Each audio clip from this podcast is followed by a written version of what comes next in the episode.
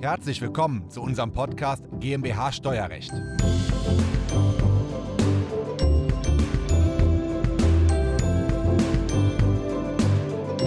Ich bin heute zu Gast bei einem ganz besonderen Interviewpartner hier in Bonn, bei Professor Dr. Manfred Klein. Und der Manfred, der hat heute eine ganz besondere Gestaltung dabei. Wir sprechen darüber, wie wir von einem Ehemann auf die gesamte Familie über 5 Millionen Euro Vermögen übertragen können innerhalb kürzester Zeit, ohne Schenkungssteuer und ohne Erbschaftssteuer.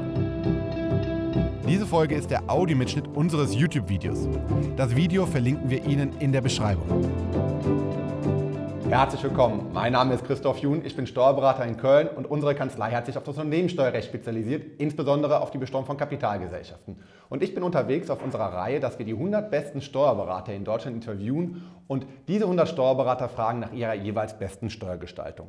Ähm, heute bin ich zu Gast bei Professor Dr. Manfred Klein hier in Bonn. Ähm, Manfred, ich stelle dich einmal kurz vor. Wir kennen uns gemeinsam von der FOM-Hochschule. Da bist du Professor und ich bin Professor. Und ähm, wenn man in Bonn Steuerrecht studiert an der FOM, kommt man eigentlich an einem von uns beiden nicht vorbei, zumindest spätestens bei der Bachelorarbeit. Manfred, ähm, du hast begonnen nach dem Abitur bei der Finanzverwaltung, kennst also auch die andere Seite, hast dort studiert, bist Diplom-Finanzwirt, hast danach Jura studiert an der Universität zu Köln mit Schwerpunkt Steuerrecht, warst in London, hast da im internationalen Steuerrecht quasi Tax Law und Trustrecht studiert bist zurückgekommen nach Deutschland, warst zunächst Angestellter einer Next 10 Gesellschaft, einer großen Wirtschaftsprüfungsgesellschaft, warst da später auch Partner, hast das Steuerberaterexamen geschrieben, ähm, bist also Rechtsanwalt und Steuerberater. Und du hast die Besonderheit, du warst dann als Finanzrichter aktiv, hast also die Seite vom Finanzamt gesehen, hast die Finanzgerichtsbarkeit gesehen und bist nun selbstständig mit einer großen Einheit in Bonn, Köln, Brühl und so weiter, direkt an mehreren Standorten. Ihr habt mehrere Berufsträger, ihr habt verschiedene Schwerpunkte in eurer Kanzlei. Was ist deine Aufgabe? Was ist das Besondere der Kanzlei? Was machst du jeden Tag? Wie sieht dein Daily Business aus, Manfred? Ja, wir sind eine multidisziplinäre Kanzlei. Ja. Das heißt, wir haben Wirtschaftsprüfer, Rechtsanwälte, Steuerberater mit einem Schwerpunkt äh, Steuerberater, Steuerrecht. Mhm. Das ist also immer eine steuerzentrierte Beratung, die wir machen für kleine und mittelständische Unternehmen. Ähm, gerne Handwerker, Ärzte mhm. und so weiter bis hin zu mittelständischen produzierenden Unternehmen. Äh, wir sind im Schwerpunkt im Tagesgeschäft, äh, im, im, ganz normalen Grundlagengeschäft tätig. Mhm. Das heißt Buchführung, Löhne, Steuererklärung, Jahresabschlüsse. Äh, das darf man nie vernachlässigen, auch wenn der Schwerpunkt die Gestaltungspraxis äh, zum Schluss ist. Aber äh, gerade das Grundlagengeschäft, die Controlling-Abläufe, die betrieblichen Abläufe, die normale rechtliche, gesellschaftsrechtliche Beratung, die uns dann in die Gestaltungspraxis hineinführt. Hm, das heißt, der Mandant bekommt bei euch im Grunde auch alles aus einer Hand. Mhm. Die Buchhaltung, die Löhne, Jahresabschluss und die Gestaltung trägt mit alles. Genau, wir sind ein One-Stop-Shop ja. sozusagen. Wie, wie, groß seid ihr an allen Standorten gemeinsam? Wir sind äh, 20 Berater, Steuerberater, ja. im Wesentlichen auch Anwälte und Wirtschaftsprüfer. Mhm. Insgesamt sind wir ungefähr 70 qualifizierte Mitarbeiter. Okay, und du bist hier verantwortlich für den Standort Bonn? Ich bin für Bonn verantwortlich, genau. Okay, ähm, super spannend. Ähm, und ähm, da macht ihr das Grundlagengeschäft, die Gestaltungspraxis. Wir reden jetzt über die Gestaltungspraxis. Ich habe bei YouTube immer viele kleine Videos, fünf bis zehn Minuten, wo ich eine Gestaltung dann erkläre. Mhm. Und die Mandanten rufen bei mir dann häufig an und sagen, die eine Gestaltung möchte ich. Und dann muss man, guckt man sich die an und manchmal muss man dann manchmal ein bisschen bremsen, manchmal erweitern, weil man kann ja auch viele kleine Gestaltungen miteinander kombinieren zu einer großen. Also lass uns über so einen klassischen Fall sprechen dass wir Ehemann oder Ehefrau soll jetzt mal egal sein, wir nehmen jetzt auch mal einen Ehemann, der sehr vermögend ist, ähm, der hat immer Geld angespart, ähm, 5 Millionen Euro als Beispiel, der lebt mit seiner jetzigen Ehefrau im Bereich der Zugewinngemeinschaft und die haben drei Kinder. Aus Vereinfachungsgründen, sagen wir mal, zwei sind volljährig, 18 Jahre, 20 Jahre, noch ein minderjähriges Kind, ja, damit es gleich spannend wird, weil mit minderjährigen Kindern braucht man einen Ergänzungspfleger. Und wir machen es noch ein bisschen komplizierter, damit man schön zeigen kann, wie man verschiedene Fälle miteinander kombinieren kann. Wir haben noch ein Kind aus erster Ehe. Ähm, das soll auch noch irgendwie bedacht werden. Das ist vom Ehemann aus erster Ehe. Und der Ehemann, der hat vielleicht noch eine Schwester. Ja, das ist quasi die Tante des Kindes. Und ähm, die hat auch noch Vermögen und die hat keine Nachkömmlinge. Die muss auch gucken, wo sie das Geld unterbringt. Und wenn ich das richtig sehe, haben wir bei dem Fall ganz viele steuerliche Probleme. Der Mann hat 5 Millionen Euro, der hat leider nur einen Freibetrag von 400.000 Euro zu den Kindern oder 500.000 zur Frau, das wird nicht reichen. Das ist auch noch Immobilienvermögen mit drin, das ist nicht nur Cash. Dann haben wir die Situation, dass die ähm, Tante vielleicht auch noch ein bisschen Geld hat, 1, 2, 3, 400.000 Euro und die hat ja nur 20.000 Freibetrag, sowohl zu ihrem Bruder, also dem Ehemann, als auch zu, den, ja, zu, dem, zu dem Neffen quasi. Ja. ähm, weil Tanten sind quasi außen vor. Also wir haben da nur 20.000, das ist ein Riesenproblem. Und jetzt heißt das nicht, dass jeder User so genau den gleichen Fall hat. Und wir wollen mit dem Fall mal zeigen, wie man verschiedene Gestaltungsmodelle, wie so ein Baukastenprinzip miteinander kombinieren kann, sodass nachher keine Schenkungssteuer anfällt und innerhalb von kurzer Zeit das Vermögen übergegangen ist. Mhm. Ähm, leg mal los, wo würde man anfangen? Was wäre der erste Schritt? Ja. Wir haben äh, zunächst mal das Thema, dass das Vermögen einseitig verteilt ist. Ja. Ähm, da ist der vermögende Ehegatte häufig in der Generation, die heute überträgt, der Ehemann. Es kann natürlich genauso gut die Ehefrau sein. Mhm. Und äh, nur dieser Ehegatte, der kann die steuerlichen Privilegien, die Freibeträge, die Degressionen ausnutzen. Mhm. Wir müssen also zunächst mal das Vermögen verteilen. Mhm. Gleichmäßig unter den beiden Eheleuten verteilen, damit ja. beide Eheleute die steuerlichen Privilegien nutzen können. Aber wir haben noch die Situation, dass wenn ich jetzt meinem Ehepartner Geld schenke, ist das eine ganz normale Schenkung und auch dafür fällt Schenkungssteuer an. Da habe ich auch noch 500.000 Freibetrag. Das ist der Punkt. Ja. Also wenn ich jetzt einfach hingehe und äh, der Ehefrau in meinem Beispiel 500.000 äh, überweise, geht das noch. Da ist der Freibetrag ausgenutzt. In unserem Beispiel sind es aber 5 Millionen. Ja. Und wenn ich die Hälfte, zweieinhalb Millionen überweisen will, dann sind das sogenannte unbenannte ehebedingte Zuwendungen, die mhm. genauso Schenkungssteuer kosten wie eine herkömmliche Schenkung. Wir erleben wir ganz oft, dass dann über einen Zeitraum von 10, 20 Jahren immer wieder Geld transferiert worden mhm. ist. Wenn man das aufsummiert, dann sind das 1, 2 Millionen ähm, unbemerkt und das ist letztlich eine Steuerhinterziehung, mhm. ähm, weil eigentlich Schenkungssteuer darauf anfallen würde. Mhm. Also muss man eine andere Variante finden. Und diese andere Variante ist, äh, Liga Artis, eine Güterstandsschaukel. Ja. Das heißt, man geht einfach hin und ändert den Güterstand der Zugewinngemeinschaft mhm. in den der Gütertrennung. Das ist im Grunde eine Scheidung für die Steuer, wenn man mhm. so will. Das heißt, in dem Moment, wo ich den Güterstand der Zugewinngemeinschaft beende, entsteht mhm. für die Ehefrau ein Anspruch.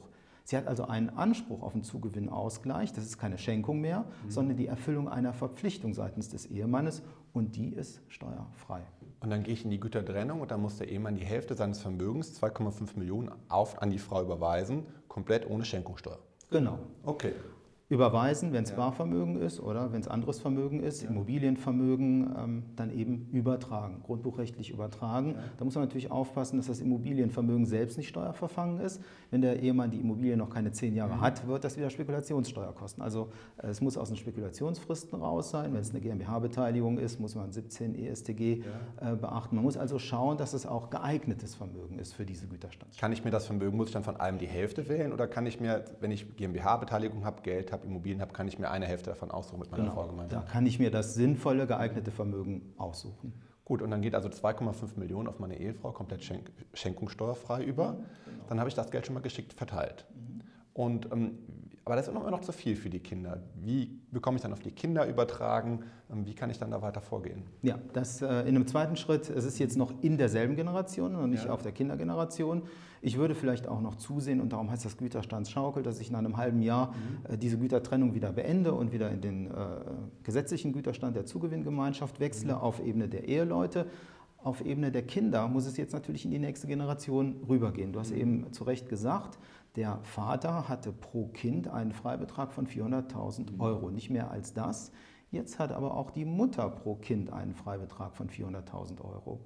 Das heißt, auf die beiden gemeinsamen Kinder, das ganz Kleine lasse ich mal außen vor, das ist noch zu klein mhm. eigentlich für eine Schenkung und nicht geschäftsfähig, auf die beiden Kinder, die erwachsen sein sollen, ja. kann ich jetzt schon mal vom Ehemann 400.000, von der Ehefrau 400.000 übertragen pro Kind das macht dann in Summe 1,6 Millionen, die ich erbschaftssteuerfrei übertragen kann. Okay, dann habe ich also der Vater 400 und 400 für die beiden erwachsenen Kinder, die Mutter auch 400 und 400.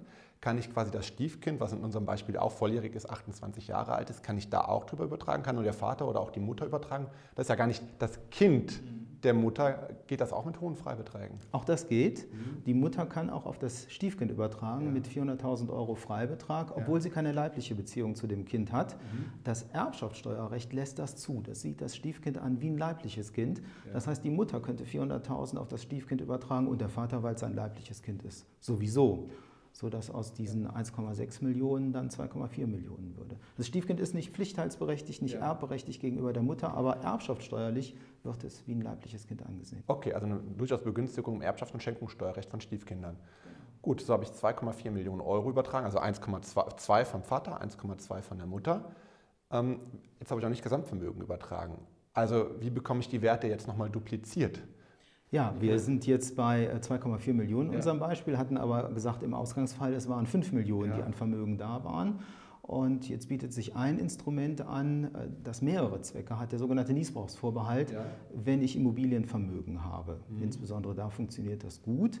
Ähm, nehmen wir mal an, der Vater ist 65 Jahre alt, die äh, Mutter ist es auch. Dann kann ich durch eine Übertragung unter Niesbrauchsvorbehalt die Freibeträge quasi verdoppeln, mhm. weil dieser Niesbrauch, den der Vater sich vorbehält oder die Mutter sich vorbehält, eine Belastung auf der Immobilie ist, auf dem Vermögensgegenstand und deren Wert für die erbschaftssteuerlichen Zwecke reduziert. Und wir haben es mal ausgerechnet, äh, selbst bei einem 65-jährigen Übertrager, 65-jährigen Senior, reduzieren sich die Werte um die Hälfte. Mhm. Das heißt, ich könnte Immobilienvermögen in Höhe von 4,8 Millionen übertragen und würde nur 2,4 Millionen Freibeträge ausnutzen. Okay, weil du sagst, die, das Vermögen von 5 Millionen, wir nehmen jetzt mal Immobilienvermögen, sei das, das hat eigentlich einen Wert von 5 Millionen Euro. Ähm, dann übertragen die Eltern das auf die Kinder, behalten sich aber die Erträge vor. Das heißt, die zukünftigen Mieterträge kommen nicht bei den Kindern an, sondern bleiben bei den Eltern. Und dann wird man die Lebenserwartung sich anschauen. Da gibt es Tabellen im Steuerrecht für. Und bei einem 60-Jährigen lebt er statistisch gesehen länger wie ein 70-Jähriger, ja, logisch. Und dann nehme ich die Jahresmiete mit einem höheren Multiplikator und multipliziere ich das auf einen höheren Wert. Und dann ziehe ich diesen kapitalisierten Wert von der restlichen Lebenserwartung ab, weil ein Haus, wo die Mieterträge noch 20, 30 Jahre zu jemand anderem fließen, ist immer weniger wert, wie wenn ich direkt die Mieterträge bekomme. Genau. Bei einem 60-Jährigen sagst du 50 Prozent. Ich habe das schon. Ungefähr ja, ich habe das öfters mit 70-Jährigen gemacht, dass es auch noch 40 Prozent, die abgezogen werden, 60 Prozent, also relativ hohe Werte, die ich abziehen kann. Ja? Ähm, okay, und so bekomme ich dann 4,8 Millionen übertragen, weil etwa die Hälfte der Niesbrauch an Wert hat und der wird ja nicht übertragen, der wird ja zurückbehalten. So ist es. Und weil er zurückbehalten wird, habe ich eben die ältere Generation auch noch versorgt. Denn äh, das steht in unserer Beratung immer im Vordergrund, dass die ältere Generation versorgt bleibt und nicht alles auf die jüngere Generation überträgt. Insofern habe ich zwei Fliegen mit einer Klappe geschlagen, die Ausnutzung doppelter Freibeträge und die Versorgung der älteren Generation. Das sehe ich oft in der Gestaltungspraxis, dass das steuerlich optimal gemacht wurde, dass keine Steuern angefallen sind und dann haben die Eltern kein Vermögen mehr. Mhm. Das wird einfach vergessen. Wovon sollen die leben? Dann, dann sollen die Kinder zurückschenken, aber dann haben wir nur 20.000 Freibetrag von den Kindern an die Eltern. Ne? Also ernsthaftes Thema. Okay, auch damit abgesichert. Und wenn dann ein Partner, also Ehemann oder Ehefrau, irgendwann sterben, endet automatisch der Niesbrauch. Ja, okay. Genau. Und äh, die Nutzung fällt den Kindern zu, ja. ohne dass dieser Vorgang eine Schenkung ist. Das ist im Grunde der Trick bei der Sache.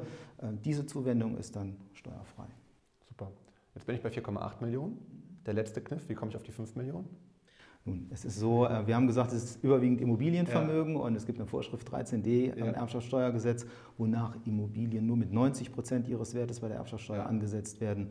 Also komme ich sogar über diese 5 Millionen, 5 Millionen Euro. okay. Ähm, jetzt haben wir den 18-Jährigen, den 20-Jährigen, das Stiefkind, den 28-Jährigen berücksichtigt. Jetzt reden wir noch kurz über den 5-Jährigen. Also ich will ihm keine 500.000 Euro schenken. Ja? Ähm, ich weiß nicht, was das Kind damit macht. Ja? Ähm, ich will ihm aber Vermögen zukommen lassen, möchte aber nicht, dass das Kind darüber verfügen kann. Ich will entscheiden, was das Kind jeden Tag damit macht. Hört sich so für Nicht-Juristen und Nicht-Steuerrechtler jetzt ein bisschen abstrus an, aber das geht. Ja? Wie, wie bindet man so Minderjährige jetzt rein mit in die vorweggenommene Abfolge?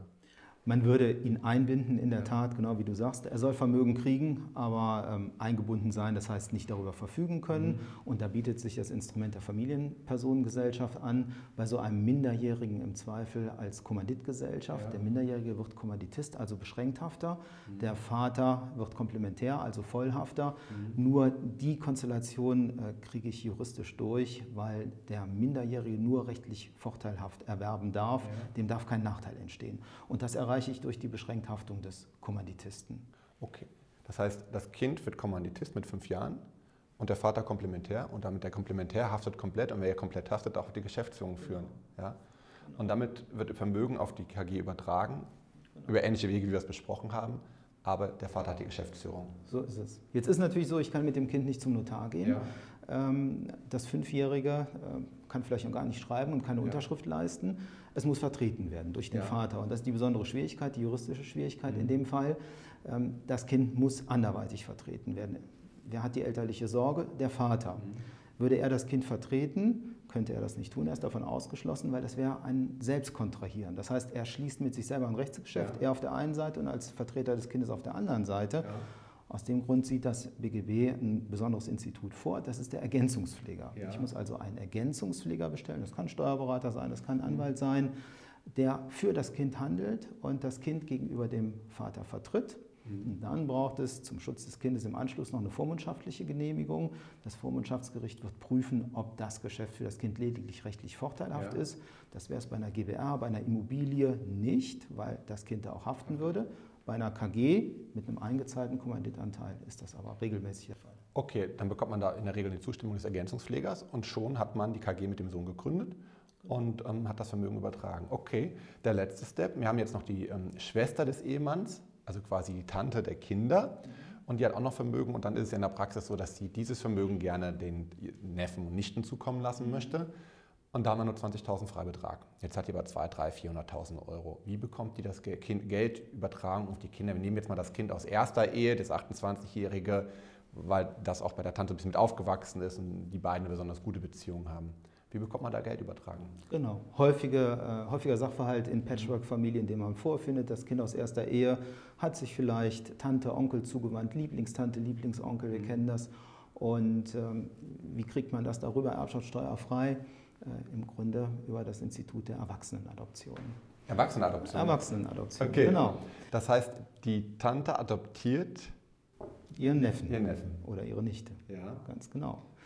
Ähm, es geht nicht voraussetzungslos, das muss man auch sagen. Ähm, da muss, äh, das Gesetz sagt, ähm, irgendwo eine sittliche Rechtfertigung für diese Adoption sein, so ein Eltern-Kind-ähnliches Verhältnis. Und auch das findet sich heute in den Patchwork-Familien recht häufig. Ja. Das Kind hat sich vielleicht äh, der Tante mal zugewandt, als es in der Ehe nicht so funktionierte, ja. wurden die Schulaufgaben bei der Tante gemacht. Vielleicht ist man auch in Urlaub gefahren mit der Tante. Im Grunde ähm, ist es so, ähm, man muss Eltern-Kind ähnliche Bande nachweisen, ja. vielleicht gemeinsame Fotos, wie auch immer. Ähm, man geht zu einem Notar, beantragt diese Erwachsenenadoption. Der Notar, der äh, gibt das dann weiter ans Familiengericht. Mhm. Das Familiengericht hört die Familie an und entscheidet, ob da Eltern-Kind ähnliche Bande vorhanden sind. Und in einer äh, Vielzahl von Fällen, die ich schon gesehen habe, geht das auch, wenn die leiblichen Eltern noch da sind. Dann hat man vier Eltern auf ja. einmal. Ähm, und in dem Moment, wo die Adoption dann äh, stattgefunden hat, da wird das dann äh, ans Standesamt weitergemeldet. Mhm. Ähm, man kriegt eine neue Geburtsurkunde. Man hat also neue Eltern, die ja. Tante in dem Fall. Und auch die kann dann in Höhe der Erbschaftssteuerfreibeträge 400.000 Euro an ihren Neffen, an ihren leiblichen ja. Neffen übertragen. Okay, dann kommt auch noch das Geld von der Tante über die Erwachsenenadoption, erbschaftssteuerfrei bis zu 400.000 Euro an die Nichte oder Neffen. Genau.